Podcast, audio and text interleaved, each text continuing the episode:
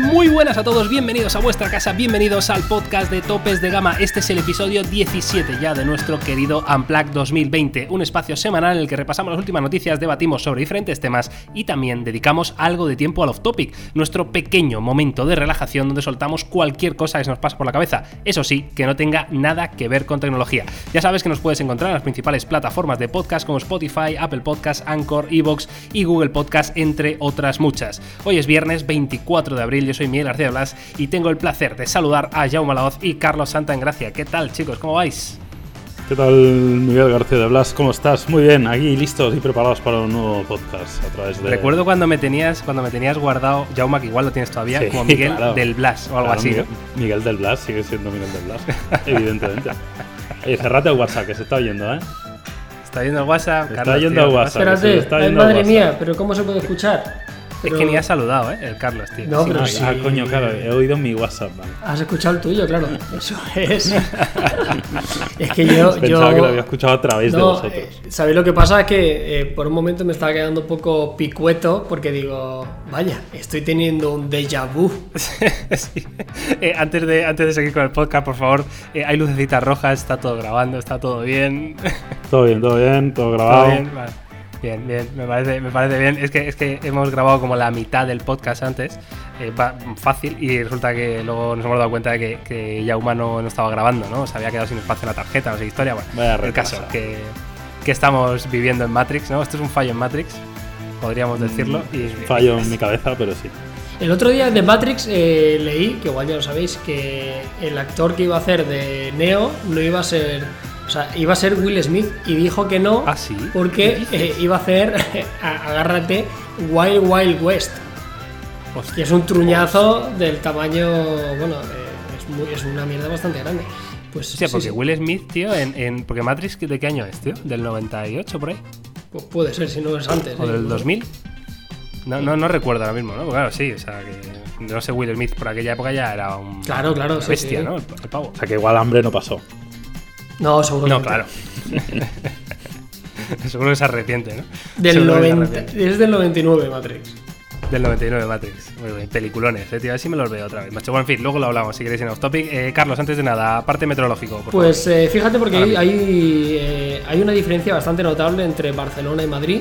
hoy hace un día fantástico, en Barcelona hace un día muy soleado, mañana será parcialmente nublado y casi con total seguridad el domingo hará un día 100% primaveral. Por otra parte, si nos fijamos en la capital de España, en Madrid, a día de hoy, a mediodía, tendréis una temperatura de 21 grados, ligeramente superior a Barcelona, con cielos encapotados y el domingo, a diferencia de nosotros, tendréis lluvias generalizadas. Qué bonito, qué bonito. ¿Y en San Petersburgo? ¿Y en, Ciudad de México? Eh, eh, eh, todo bien, todo el mundo en su casa, stay safe. Todo bien. Todo bien, ahí está. Bueno, em, semana que, bueno, que hemos tenido bastantes novedades, ¿no? Yo creo que esto al final no, para y, tenemos, em, si queréis empezamos, ¿eh? directamente por la primera noticia, que yo creo que es interesante, ya lo comentamos en un podcast anterior, pero ahora cada vez es más palpable, ¿no? Hablo del, nuevo móvil de LG, de este LG Velvet, del que ya tenemos eh, fecha de presentación oficial, algunas características, algunas cositas em, que sabemos de él y que es muy interesante, ¿no? Ya, ya visteis esta nueva línea de diseño que quiere hacer LG, que va a romper un poco con todo lo que habían hecho anteriormente. Este móvil no se parece en nada a, ninguno de los otros que hayan eh, diseñado, lo cual a mí personalmente me gusta. Y ya tenemos fecha de presentación, como digo, que será el próximo día 7 de mayo de este 2020, es decir, quedan apenas dos semanitas y tiene cosas bastante interesantes, ¿no, chicos? Sí, especialmente el diseño, ¿no? Yo creo que lo que ha llamado a todos la atención y a mí me parece que ha sido una buena estrategia, ¿eh? Diseñar algo bastante distinto y diferencial. Es un teléfono que tú lo ves y te das cuenta que es diferente a lo que están haciendo la gran mayoría de fabricantes. Y yo creo que eso es algo que le va a sentar bien a, LG. Eh, dicho esto, ¿eh? tampoco creo que nos sorprenda mucho en, el resto de cosas que no sean diseño, eh, que la gente sepa que esto no es un super flagship, será un teléfono, bueno, gama media premium, pero sí me parece interesante y sobre todo con personalidad, que creo que es algo que le hacía un poco falta a LG, ¿no? Diferenciarse un poco de la competencia y cuanto menos ver un teléfono que ya solo en el primer vistazo tengas una percepción de que es diferente a la mayoría. Porque es verdad que, las líneas de diseño ya sabemos que cuando dos, tres marcas tiran por una vertiente, todo el mundo se suma al carro. Y esto al menos a mí me, parece un soplo de aire fresco para LG. Es muy bonito, a mí me recuerda muchísimo al Mi Note de primera generación de Xiaomi, sobre todo en el acabado blanco, así con la curvita trasera, acabado metálico. Eh, se pierde lo de, lo de las cámaras, que yo soy muy pesado con esto, pero es que a mí me encantaba que LG las tenía, el único fabricante que las tenía directamente integrados en el cuerpo. Aunque parecen que no sobresalen demasiado en este LG Velvet. Para mí el diseño no era el problema que tenía LG, yo creo que tenía otro, sobre todo la competencia y un precio desmedido. Aunque luego ya hablaremos, porque igual este terminal, por lo menos la versión que conocemos, vendrá con un procesador que no va a ser lo último de lo último, lo cual para mí es la esperanza de que sea un teléfono de que ya no te digo que no sobrepase los 1000 euros, pero por lo menos que, que sea algo más contenido para que pueda competir.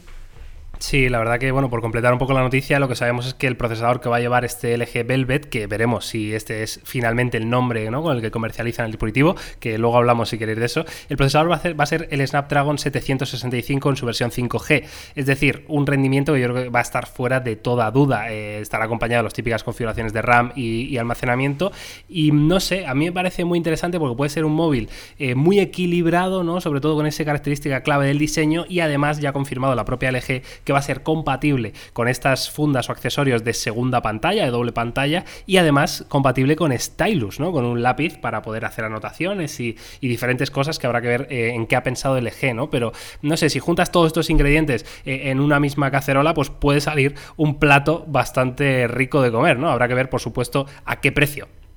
Mm, totalmente de acuerdo. A mí lo único que me parece un poco curioso es lo del stylus, un poco raro, ¿no?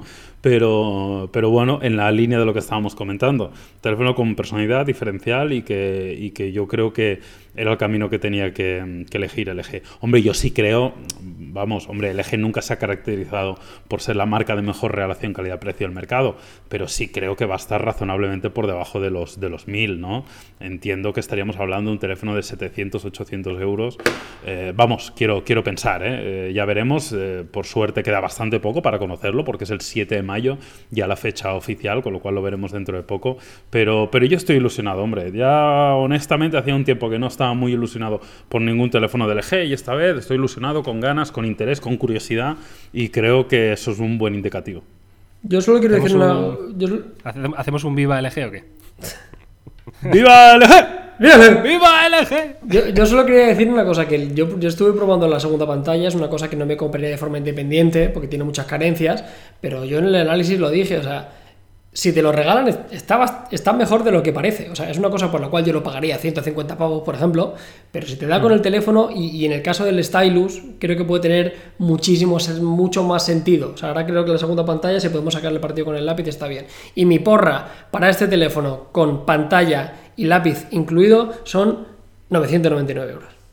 ¿Qué me dices? Sí, sí, sí, fácil, fácil, Dramita, ¿eh? Sí, dramita, sí, Ah, bueno, has dicho con pantalla incluida. Es que lo venden siempre con la pantalla.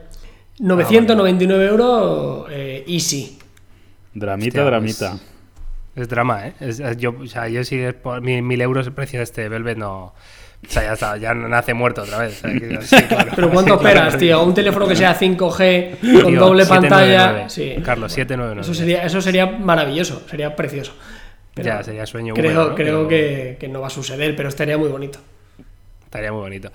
No sé, bueno, veremos. En cualquier caso, podéis, eh, vosotros que nos estáis escuchando desde vuestra casa, desde vuestro móvil, desde cualquier parte del mundo, pues nos podríais dejar vuestra opinión ¿eh? en, nuestras redes sociales. ¿En qué precio creéis que va a llegar ¿no? este LG Velvet? Eh, ¿Tenéis ganas de verlo? Ya, ya veremos, ¿no? A ver qué pasa. Vamos a pasar con la siguiente noticia, que es que el IFA 2020 se ha cancelado por coronavirus. Ya sabéis que IFA de Berlín es una de las ferias más importantes de tecnología del mundo, que se celebra cada año en el mes de septiembre y bueno, parece que mm, estaba claro, ¿no? O sea, yo creo que nadie eh, se esperaba lo contrario, pero eh, parece ser que se ha cancelado ya de manera oficial. Aunque eso sí, dicen que desde la organización que están preparando alguna alternativa. No sé qué esperáis vosotros de esto. Pues no lo sé. Yo la verdad que me sabe mal, me sabe mal, aunque evidentemente era, era obvio que iba a suceder, pero, pero no sé, le tengo cariño a IFA. Es, una, es un viaje y una feria que, aunque me pierda todos los años, me gusta bastante. Se disfruta mucho Berlín en esa época del año. Y si bien no suele tener muchísimas novedades en cuanto a volumen o importancia de alguna de ellas, siempre hay tres, cuatro cosas que sacas que son, que son bastante interesantes, ¿no? Con lo cual veremos a ver por qué opta la organización. Imagino que será algo online, ¿no? Que harán para que todo el mundo lo pueda seguir, pero, pero bueno, habrá que esperar a 2021 para ir a Berlín. Sí, o sea, nos quedamos sin Currywurst, que para mí es el drama, realmente. Ves, de- drama, drama, drama fuerte, real, ¿eh? Drama de- fuerte es el drama real. del IFA de Berlín es, es la ausencia de Currywurst y la ausencia de perderme las novedades en lavadoras y aspiradoras. Lo cual, lo cual siempre, siempre gusta. Es, es- es una putada también decir que el gobierno alemán eh, ha decretado que hasta el próximo 24 de octubre no se permiten aglomeraciones de más de 5.000 personas, así que prácticamente cualquier evento multitudinario en condiciones no, no se va a poder llevar a cabo. Y a mí lo que me duele de esto es que es algo que, que va a ser una tendencia. Yo creo que muchas de estas ferias, no digo IFA particular, pero viendo cómo están funcionando los streaming, que son muy cómodos, que todo el mundo lo puede ver, que lo puede ver en diferido, que tal. Yo creo que el streaming ha llegado para quedarse, ya se veía, ya, ya no, era, no, no era una novedad, pero a, a mí me huele que muchos eh, ferias y fabricantes van a optar de ahora en adelante solo en presentaciones online. No quiero decir que desaparezcan todas las tradicionales, pero creo que sí que se verán reducidas, me temo. Bueno, es, es curioso porque hablamos de streaming, que luego hablaremos de la presentación de los Motorola, pero precisamente su streaming no fue el, Madre el de más maravilloso, ¿verdad, vaya- Carlos? Bueno, bueno, luego hablamos. O sea, es, eh, llevamos en esto 10 años, 6 en serio, y yo me quedé con la cara de, de tonto más grande en 6 años. Fácilmente. Bueno. Y bueno, en fin, luego lo contamos. Vamos a pasar a la tercera y última noticia de esta semana, eh, que son la presentación de los nuevos Huawei Nova 7 eh, 5G y Nova 7 Pro 5G, que son las, las dos nuevas eh, propuestas premium, ¿no? Con cerebro Kirin 985 y hasta 6 cámaras en total, ¿no? Estos son los teléfonos de Huawei, eh, bueno, que, que se quedan un paso por debajo, ese peldaño por debajo de la nueva familia eh, de los P40, ¿no? Evidentemente las características invitan a pensar que son teléfonos de verdad muy, muy decentes, eh, caso aparte del tema de los servicios de Google, ¿no? Pero en cuanto a especificaciones, o sea, no sé, Jaume, si quieres hacer un repasito rápido, pero, joder, pintan muy bien.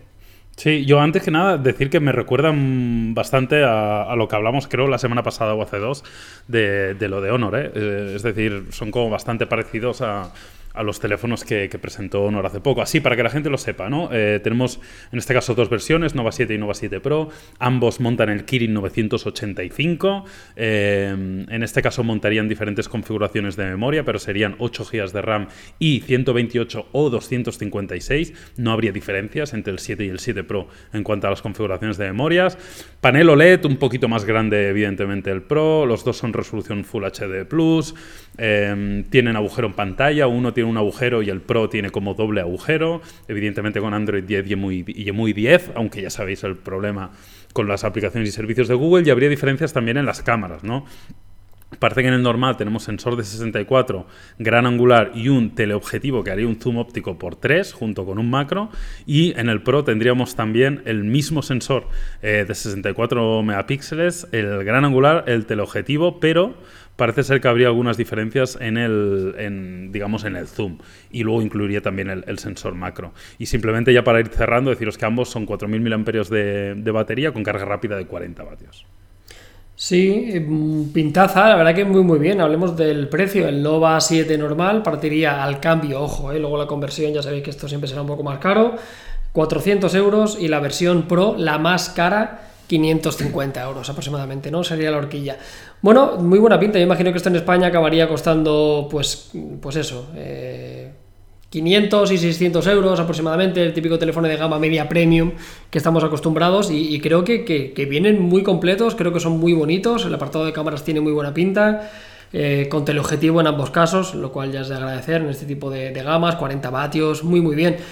Dejando de lado eh, el tema de los Google Play Services, que sigue siendo algo prácticamente insalvable en cierta forma, eh, para mí solo hay una ausencia, y una ausencia que muchos usuarios echarán de menos porque este tipo de teléfono vienen a competir con el OnePlus 7T, con el Realme eh, 6 Pro que saldrá en breve, con el X50, con el Xiaomi Mi 9T, etcétera, etcétera. Y es que no tienen 90 Hz de pantalla. Es lo único, lo único, lo único que se lo podría reprochar. Sí, es, es la, es la ausencia más llamativa ¿no? en esta gama de precio. La verdad que tienen muy buena pinta aún así. ¿eh? Yo creo que esto es al final, vale, es algo que le estamos pidiendo ¿no? a, las generaciones de este 2020, pero que hemos vivido muchos años y los 90 Hz y nadie, o sea, no, no ha pasado absolutamente nada a nadie y ya está. Es algo que se agradece, sí, pero tampoco, en mi humilde opinión, ¿eh? tampoco me parece un factor súper decisivo de compra, ¿no? Eh, bueno, está bien que lo tengan, pero igual que la carga inalámbrica o cosas de este, de este estilo, ¿no? Veremos a ver ¿eh? estos Nova 7 y 7 Pro, a ver si los podemos analizar, ¿no? No sé si tenéis alguna noticia de esto. Sí, no, no, tengo noticias, pero si llegan a España seguro que los analizaremos. Muy bien, pues eh, ahí queda el, repaso a la actualidad de esta semana, de esta mm, semana de abril. Eh, ya no sé cuál es, eh, en qué semana estamos de confinamiento, ¿no? Pero llevamos mucho tiempo ya. Mucho tiempo, ya es que, es que madre mía, se va, haciendo pesado esto, se va haciendo pesado. El caso, vamos a pasar al tema principal de este podcast, que como has visto en el título y como te imaginas, es la presentación de los nuevos Motorola Edge y Edge Plus. por fin vemos un teléfono gama alta, gama altísima de Motorola que llevaba bastantes años sin ofrecernos un teléfono en esta línea, ¿no? No sé si se han dedicado a ahorrar pasta para ahora, años después, ¿no? Pues eh, lanzar este teléfono. No sé del todo si les ha salido bien o no. Vamos a repasar las, las características que tienen y un poco em, qué nos parece, ¿no? Hablemos ahora, Carlos, si quieres, de esa presentación en streaming, que igual es eh, un, un, antecedente, ¿no? Lo que puede pasar, ¿no? Bueno, al final lo que pasó es que estábamos esperando hacer un streaming como estamos haciendo últimamente con los directos, que la verdad que está funcionando guay, interactuamos con vosotros y conocemos de primera mano las novedades. Y, en lugar de un streaming tradicional, lo que hubo fue un vídeo de un minuto y medio, que era un vídeo promocional, y abrieron la página web y una página web con cuatro fotografías, cuatro especificaciones y demás. O sea, todos esperamos la típica presentación que estamos viendo de forma recurrente en las últimas semanas con el tema de la cuarentena y no fue así. Pero bueno, vamos al turrón, vamos al, teléfono como tal. Carlos, y una página web que estuvo caída. Caída, caída. veces, ¿no? Para poner un vídeo y cuatro fotos, tío. Sí, la, la verdad que tú decías que puede ser una antesala porque lo primero que voy a deciros del Edge Plus es que tiene todo lo que se le puede esperar a un gama alta el problema es que, tiene que competir con los guapos de la clase por 1.200 euros.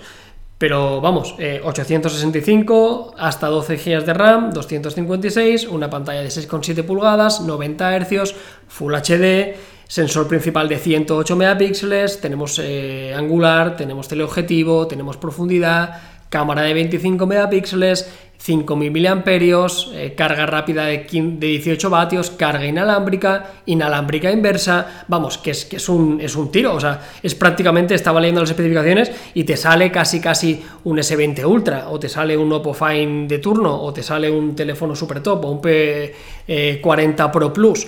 El problema es ese, 1.200 euros. No pongo en duda que, es uno de los mejores teléfonos eh, por especificaciones, pero claro, ahora viene el problema de la, pues de la competencia, que es muy dura. ¿Ese, precio está confirmado, Carlos?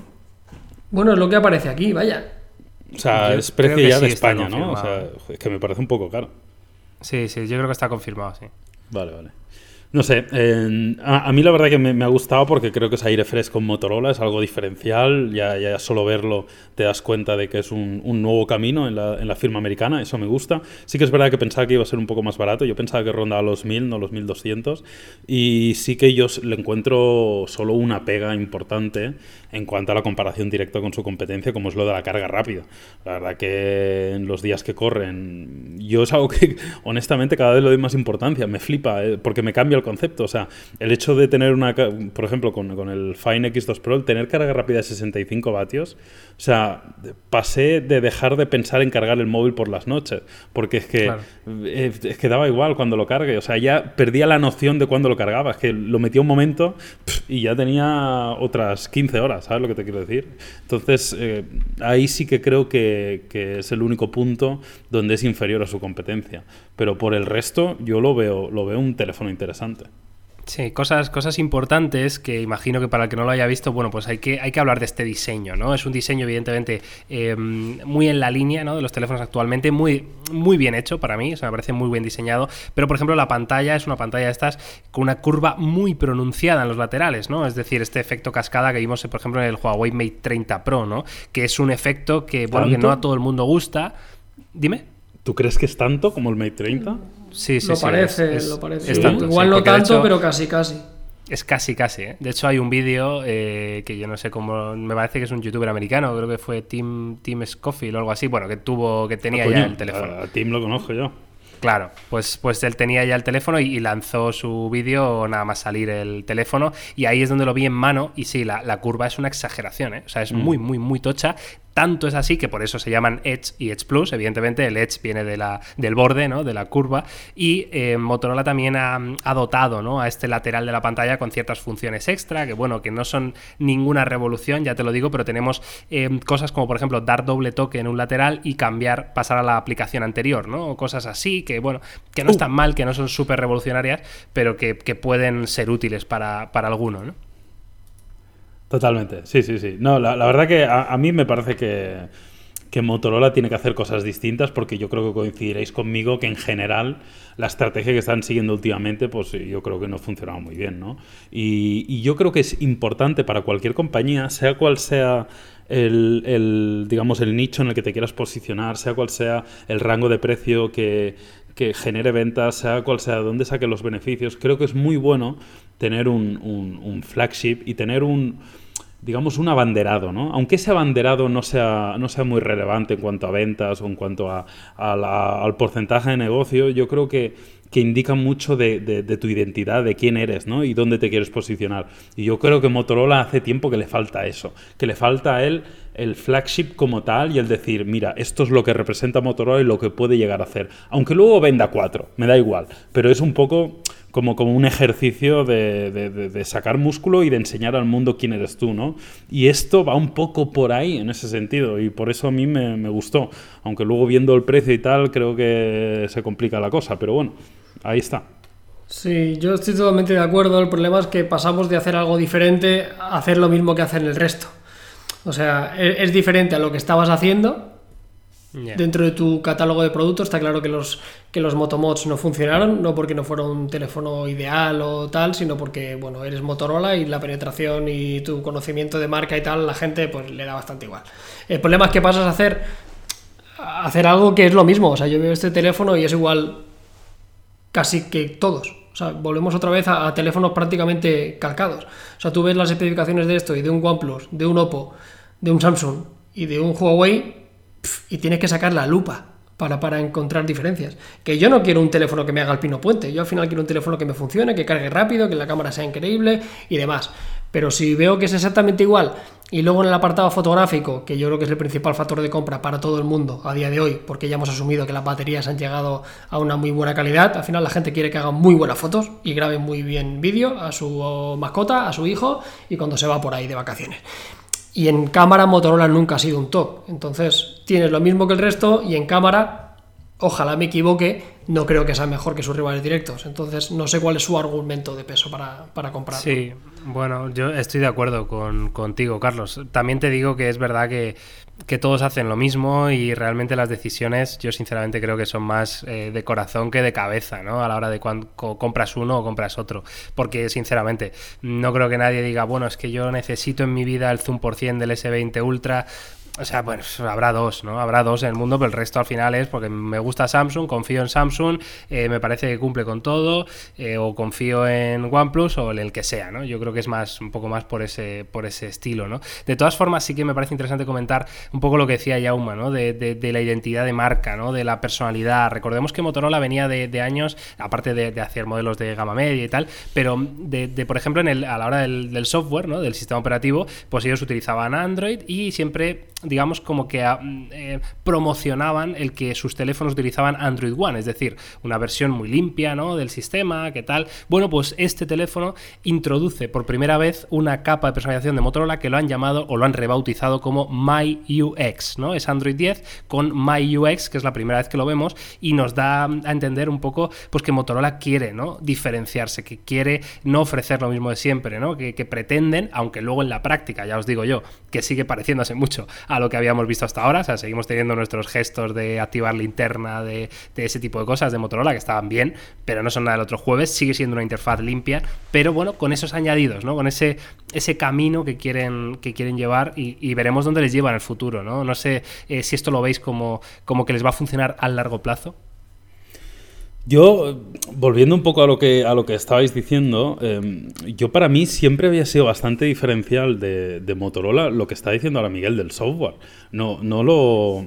Creo que es algo que tenemos que tener en, consideración.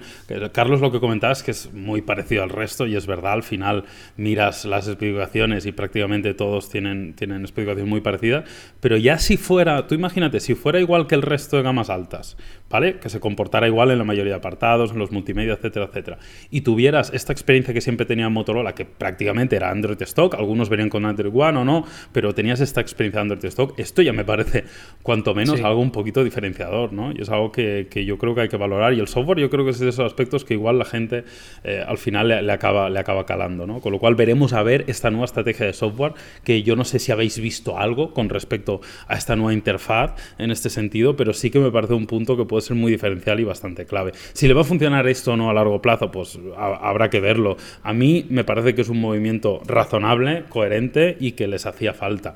Eh, tampoco soy especialmente optimista en cuanto a cómo vaya a repercutir eso en cuanto a las ventas de Motorola, porque evidentemente el mercado es el mercado y está muy jodido y más si vamos a este rango de precios. Pero bueno, yo me pasa un poco como al principio cuando hablábamos del nuevo LG, ¿no? Que eh, estoy recobrando la ilusión. He recobrado la ilusión con este LG Velvet o como se llame. Tengo ganas de probarlo y estoy recobrando un poco la ilusión, aunque ya sé que no va a ser una revolución, con este nuevo Motorola tengo ganas de probarlo y ver pues todos los apartados si realmente está al nivel que, se espera. Porque mm, una pregunta, Motorola, em, o sea, en, aquellos mercados donde tiene buena imagen de marca, eh, entiendo que son más de modelos de gama media, ¿no? Es decir, eh, a lo mejor, claro, en Latinoamérica dices, oye, está muy bien valorado Motorola, pero nadie te va a comprar un, yo estuve, móvil super gama alta. Yo tuve la oportunidad de ir a Sao Paulo, que nos enseñaron la fábrica de Motorola y es el claro dominador, es la marca que más vende en, Brasil, que es uno de los mercados más importantes. Y nada, acceso y gama media, pero por supuesto. O sea, ahí el teléfono 200 dólares ya a correr y en el mejor de los casos. No, no, no, viven de eso y en México también.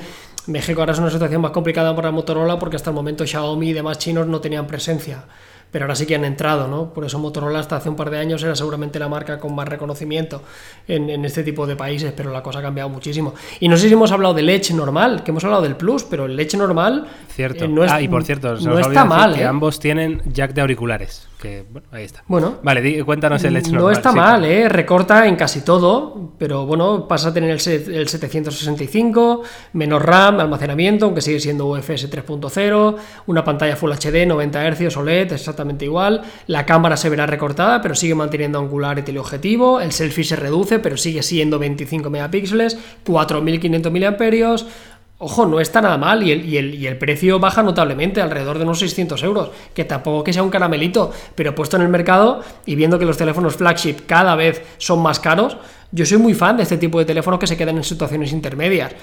Quizá no este en particular, yo cada vez descarto la compra de un teléfono de 1200 euros. Yo creo que el escalón por debajo es la compra más sensata. Y aquí por 700 o 650 euros, ya te digo, no me parece una super compra, pero creo que entra un poquito más fácil.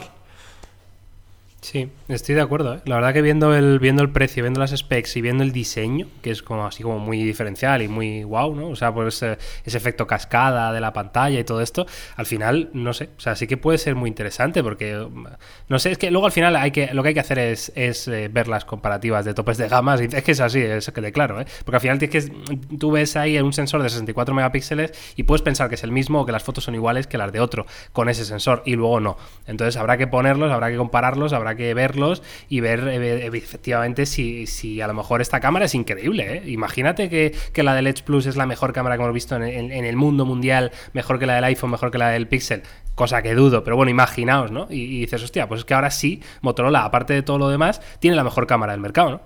Nunca sabes.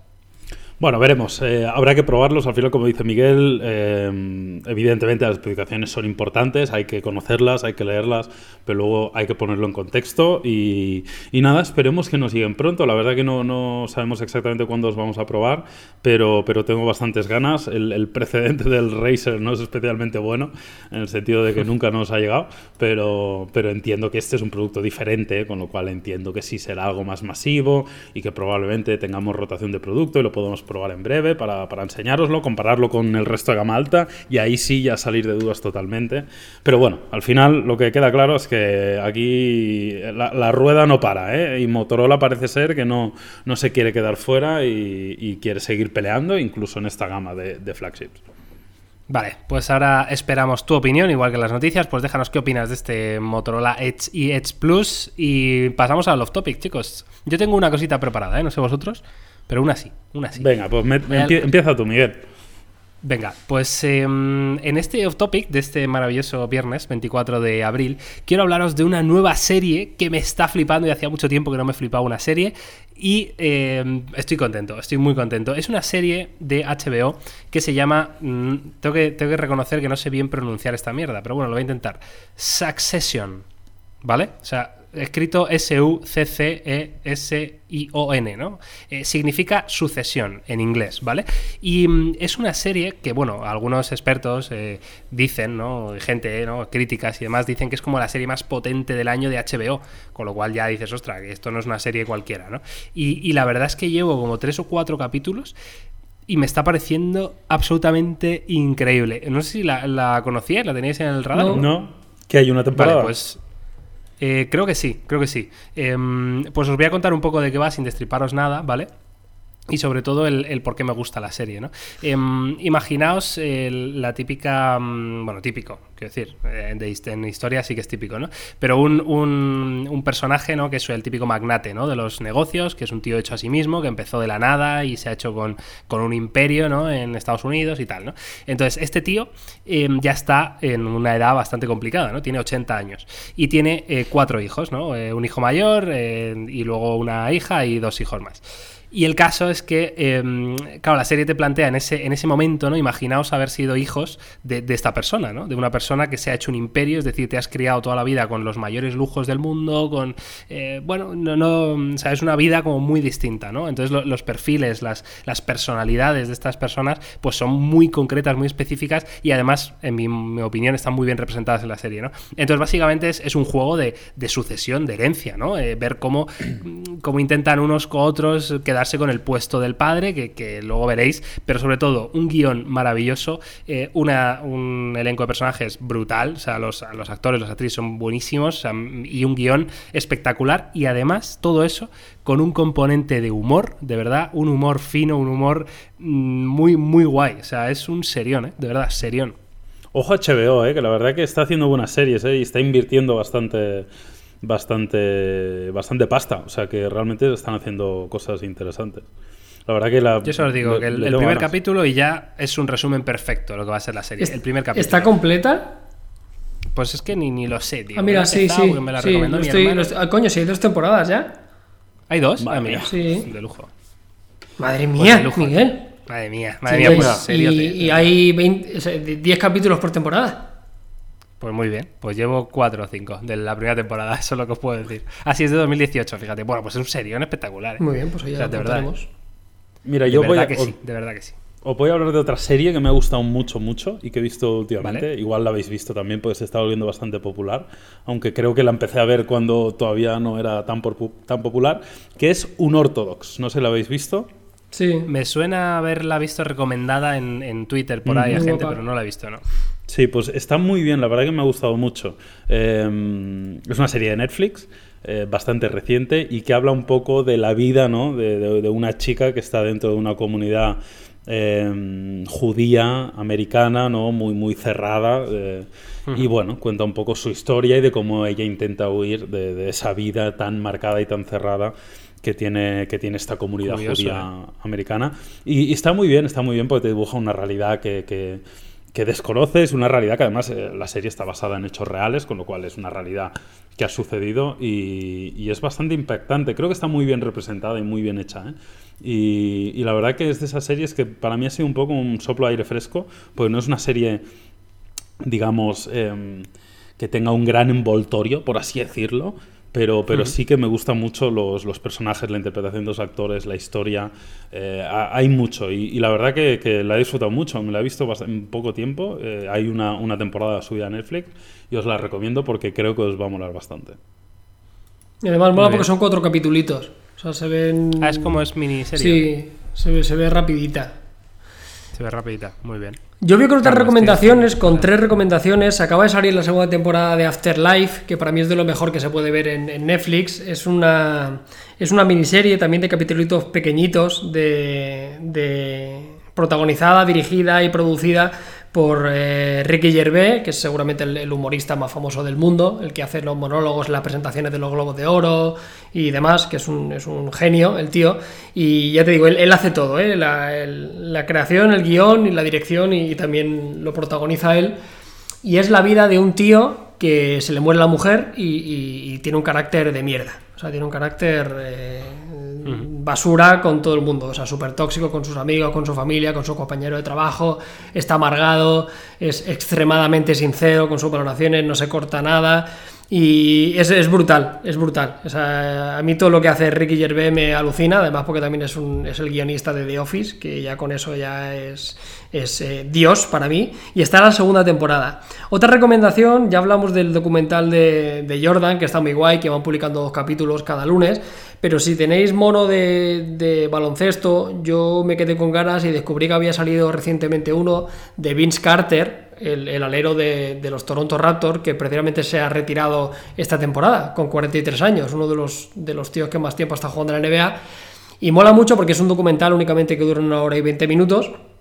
Y es eh, cómo Vince Carter llega a Toronto por un rebote en el, en el draft, al final lo intercambian, y cómo cambia la ciudad por completo, porque Toronto era una ciudad que está acostumbrada a ver hockey y hielo y poco más, y, y de baloncesto ni puta idea. Y cómo llegó y cambió la ciudad y automáticamente eh, creó una franquicia muy, muy guay.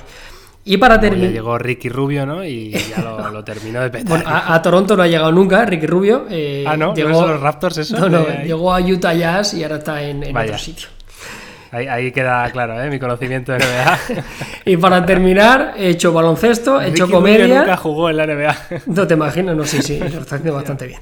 Y para terminar, una que tengo un montón de ganas de ver, que se denomina Un planeta absurdo, que es un documental de animales. Creo que lo hace muy bien Netflix. A mí los documentales de cocina de animales en Netflix me parecen una auténtica maravilla.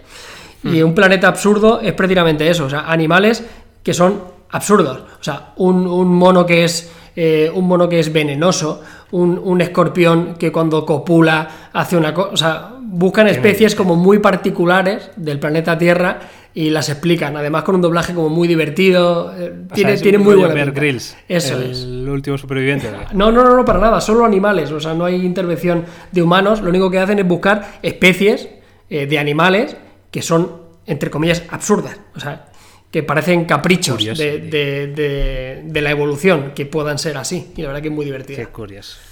Muy bien, pues eh, ahí tenéis eh, las recomendaciones para, mm, para esta semana, para que empecéis. Tenemos series, tenemos documentales, tenemos un poquito de todo aquí, como siempre, en, Topes de Gama, en nuestro podcast, que la verdad que, el, cariño, ¿no? sobre todo que se percibe, ¿no? todos los que escucháis este, estos episodios semanales, es, es muy grande, realmente. ¿eh? O sea, es como una comunidad esta del podcast muy, muy agradecida y, y yo creo que entre todos estamos disfrutando mucho.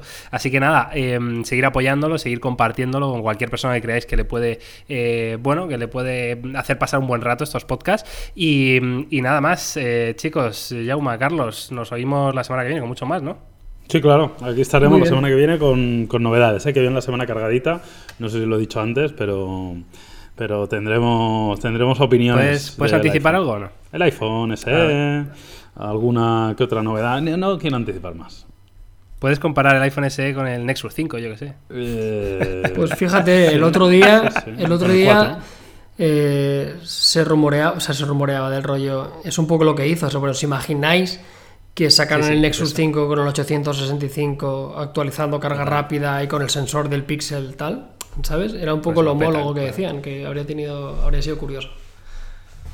Bueno, pues eh, ahí está, mucha información en, en Topes de Gama, en Topes de Gama Plus también, como siempre. De hecho, acaba de salir hoy mismo el, la Developer Preview 3 de Android 11, con lo cual habrá vídeo, por supuesto, con información en el canal. Y nada más, un placer estar aquí una semana más eh, y que vaya muy bonito el fin de semana. Chao, chao, chao, chao.